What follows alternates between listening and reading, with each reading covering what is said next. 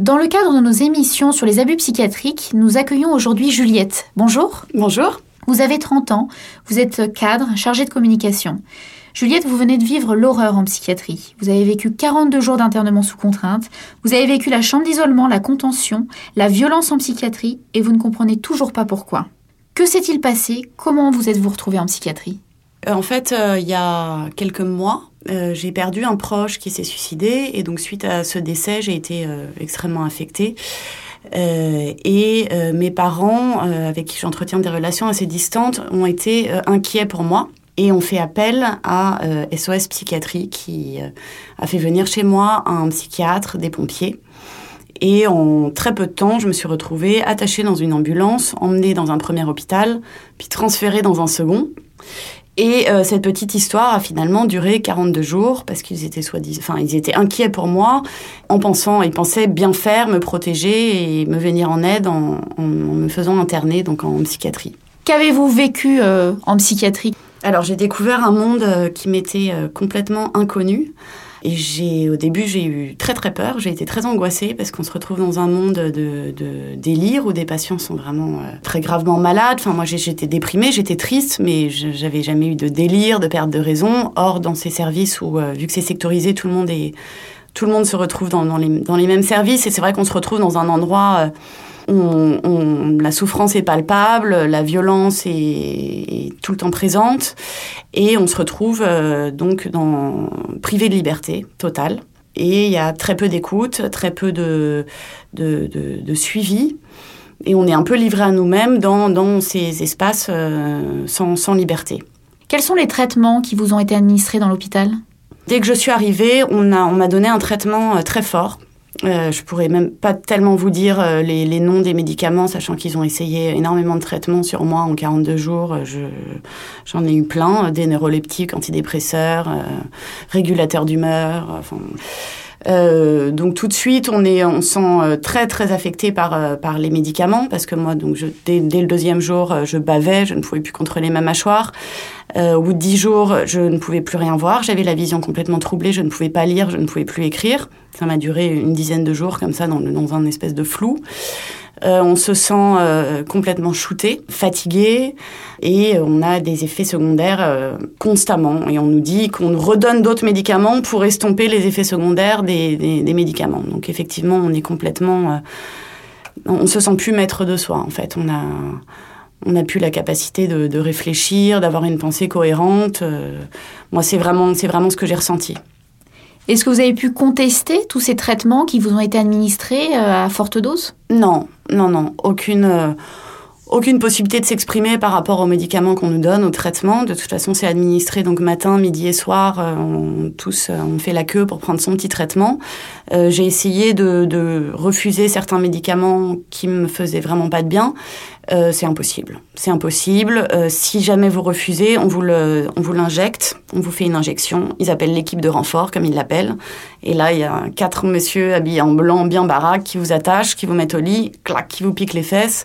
Donc bon, on peut se rebeller une fois et puis finalement, euh, on, ne peut qu'accepter de les prendre parce que euh, de toute façon, ils arriveront à, nous l'administrer euh, coûte que coûte. Hmm. Et alors cette horreur, si je puis dire, vous avez vécu en psychiatrie, aujourd'hui, comment vous le vivez? Bah, Aujourd'hui, euh, moi, j'ai réussi à, à, me remettre de cette expérience d'une certaine façon. Cependant, je sais que ça va me poursuivre, je pense, toute ma vie. Je suis quand même assez traumatisée euh, et toujours dans l'incompréhension. Je ne comprends pas pourquoi j'ai été internée. Je ne comprends pas pourquoi j'ai à subir euh, une privation de liberté. Euh, cette expérience, donc je suis arrivée, effectivement, j'étais mal, j'étais très déprimée quand je suis arrivée à, à l'hôpital. Je suis ressortie, j'étais complètement anéantie. Euh, je n'avais plus de repères, je ne me sentais plus du tout indépendante. Et il m'a fallu bien deux, trois mois avant de pouvoir, euh, on va dire, m'en remettre vraiment. Donc, ça m'a fait vraiment beaucoup plus de mal que de bien. Ça, c'est une évidence. Et euh, c'est vrai que j'ai besoin d'en parler, et c'est pas facile d'en parler parce qu'on est très vite stigmatisé en sortant de ces endroits-là. Euh, donc on a envie d'en parler, mais les gens sont réticents, les gens ne vous en parlent pas, ne savent pas comment aborder le sujet. Donc euh, c'est pas facile, hein. c'est pas facile et c'est vrai que ça m'arrive très souvent de me réveiller la nuit euh, en plein cauchemar, on m'attache, on me met en chambre d'isolement. ça, ça m'arrive assez fréquemment encore aujourd'hui. Expliquez-nous ce que sont ces chambres d'isolement. Alors, une chambre d'isolement, euh, c'est une pièce qui euh, existe, je pense, dans la plupart des services de, psychiatrie. Une pièce euh, fermée, avec un, sas à l'entrée, donc qui est avec un lit qui est fixé au sol, une fenêtre, des stores qu'on ne peut pas ouvrir, une fenêtre qu'on ne peut pas ouvrir non plus, et un seau pour faire ses besoins. moi, on m'a amené dans cette chambre parce qu'apparemment j'étais trop, trop euh, trop excité, trop énervé. Euh, bon, je j'ai jamais tellement bien compris la raison d'ailleurs. Donc on m'a amené dans cette chambre, on vous amène, on vous déshabille, on vous met un pyjama. Et on vous laisse avec une bouteille d'eau euh, pour seule compagnie, en vous interdisant de prendre n'importe quelle revue, livre ou musique. Vous, n'avez rien. Et on vous laisse pour une période indéterminée, souvent longue, dans cet espace livré à vos angoisses et à, vos, à votre détresse. Voilà, il ne se passe rien. Les repas se font dans cette pièce, donc ils vous amènent des plateaux repas toutes les 6-7 heures. Euh, quand vous n'avez pas euh, trop tapé à la porte, vous n'êtes pas rebellé, on pourra éventuellement, en fonction du personnel, vous laisser fumer une cigarette, peut-être. Et on ne sait pas combien de temps ça va durer. Voilà, moi ça a duré 48 heures, euh, c'est très très long. 48 heures dans ce genre de contexte, c'est très très long. Déjà 20 minutes, c'est long on les sent bien passer et je ne comprends pas du tout le bienfait thérapeutique de ces pratiques euh, barbares et euh, d'un autre temps. Et je suis sortie de là, j'étais complètement euh, encore plus choquée par mon expérience. Et, encore une fois, pareil, cette expérience n'a effectivement fait aucun bien. Et je ne comprends pas que ce soit encore pratiqué à notre époque. Je, je ne comprends pas et je n'aurais jamais imaginé qu'il se passait ça en psychiatrie. Et est-ce que vous en voulez aux psychiatres pour tout ce que vous avez vécu?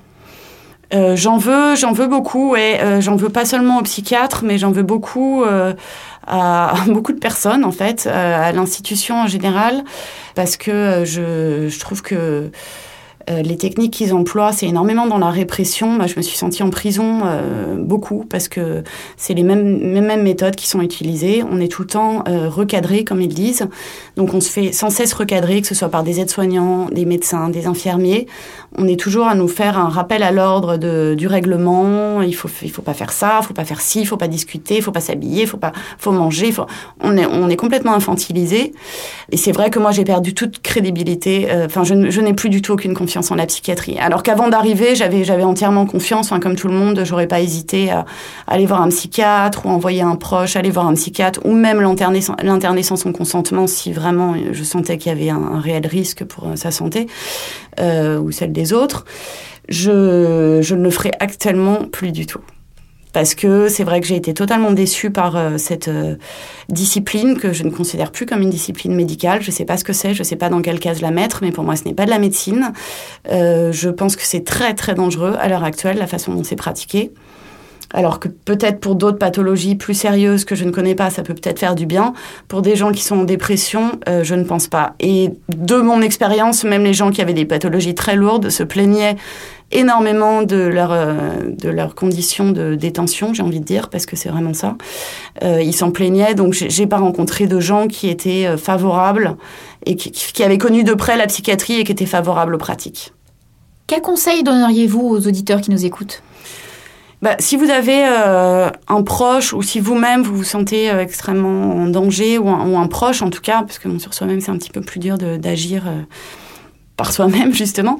Mais si vous avez un proche qui, euh, effectivement montre des, signes de, détresse, de dépression, euh, moi j'aurais envie de dire ne vous déléguez pas quoi. Il est vraiment important que euh, vous preniez votre responsabilité, que vous entouriez cette personne, que vous essayiez de la de, de, lui parler, de la faire parler, vous lui faites les courses, vous l'aidez à préparer ses repas, vous l'emmenez en voyage peut-être, vous, vous l'amenez dans des cours de danse, de théâtre, je ne sais pas, n'importe quoi. Faites à la limite d'aller voir, enfin pas à la limite, aller voir un thérapeute euh, qui permet de, de, la faire parler. Je suis complètement favorable à ce genre de, de pratique, mais surtout euh, vraiment éviter de, les faire enfermer dans des hôpitaux euh, psychiatriques publics. après les autres, je, je connais pas les autres structures, mais en tout cas dans l'hôpital psychiatrique et en France et malheureusement, je crois, dans beaucoup d'autres pays aussi, ce sera sûrement pas faire du bien à cette personne que de l'emmener dans ce genre d'endroit, parce que c'est très traumatisant. Merci beaucoup, Juliette. Je vous en prie. Si vous souhaitez des informations sur les abus psychiatriques, contactez la Commission des citoyens pour les droits de l'homme au 01 40 01 09 70 ou consultez leur site internet www.ccdh.fr.